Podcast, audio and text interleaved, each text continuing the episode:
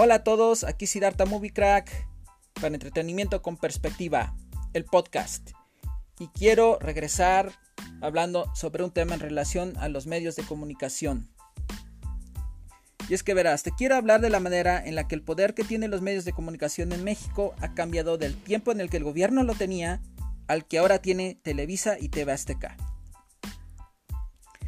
En 1921 la radiofusión llega a México y en 1950 lo hace la televisión. Para 1960, los dos medios se rigen bajo la Ley Federal de Radio y Televisión. Esta Ley Federal de Radio y Televisión dejó en claro que todo lo relacionado en materia de transmisiones quedaba en control del Estado. Y todavía para los años 60 y 70 endurece más sus políticas hacia los medios de comunicación, manteniendo cada vez más el control sobre ellos.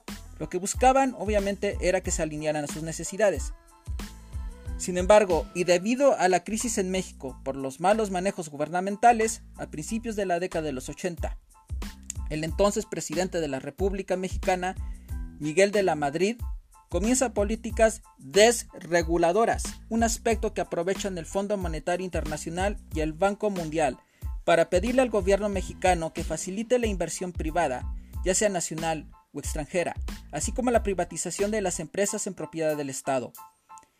Tras lanzar en 1985 sus dos primeros satélites, México le da concesión a un grupo de medios de comunicación, dándoles muchos privilegios, y al no atacarlos, estos se convierten en aliados del gobierno a la hora de tomar decisiones.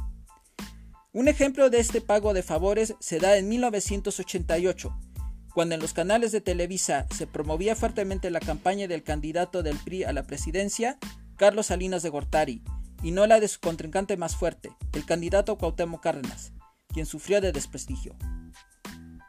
Entonces nos queda claro que durante los gobiernos de Miguel de la Madrid y Carlos Salinas de Gortari se originaron cambios neoliberales que beneficiaron a los medios de comunicación.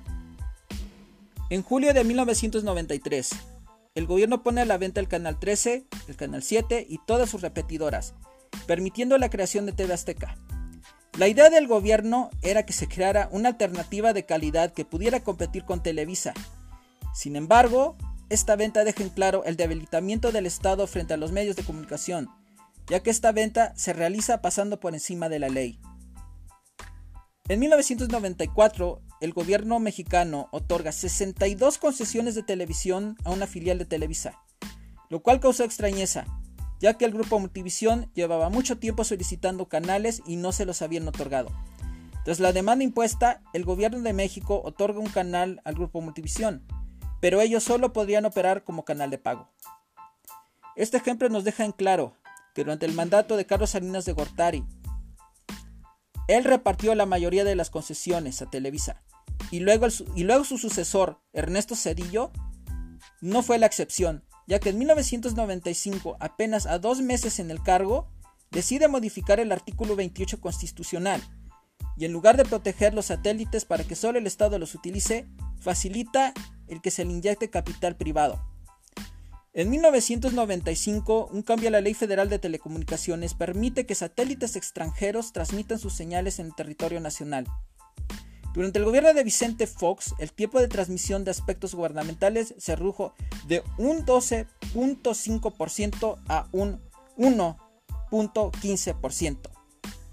Con todo esto, Javier Corral, presidente de la Comisión de Radio y Televisión del Senado, dijo enojado, Ahora las televisoras ya no solamente nos dicen qué hacer, sino que también legislan, restan y derrogan impuestos. Los pinos se han subordinado a Televisa.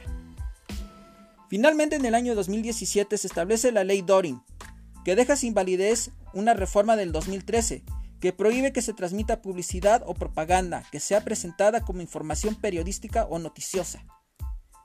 Como podemos ver, la televisión en México ha ido buscando la desregulación.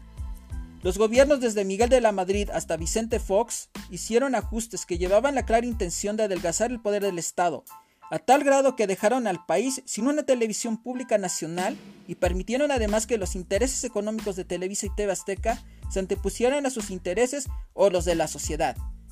Los riesgos que se tienen al permitir el poder de este dupolio es el que impongan libremente gustos y formas de vida a la sociedad, mediante estereotipos que están alejados de la realidad. Ocasiona también un analfabetismo en ella porque no hay creatividad y además le dan mucho privilegio al espectáculo y no al contenido, dejando así una sociedad mal informada. Con esto, no hay partido ni dirigente político que no se sienta intimidado frente al poder de los dueños de estos medios. La batalla en contra de ellos y la denuncia de este exceso de poder y de impunidad queda solamente en manos de una sociedad civil crítica y bien informada, un aspecto que va a ser muy difícil de lograr. Este fue Siddhartha Movie Crack para entretenimiento con perspectiva, el podcast. Gracias por oír.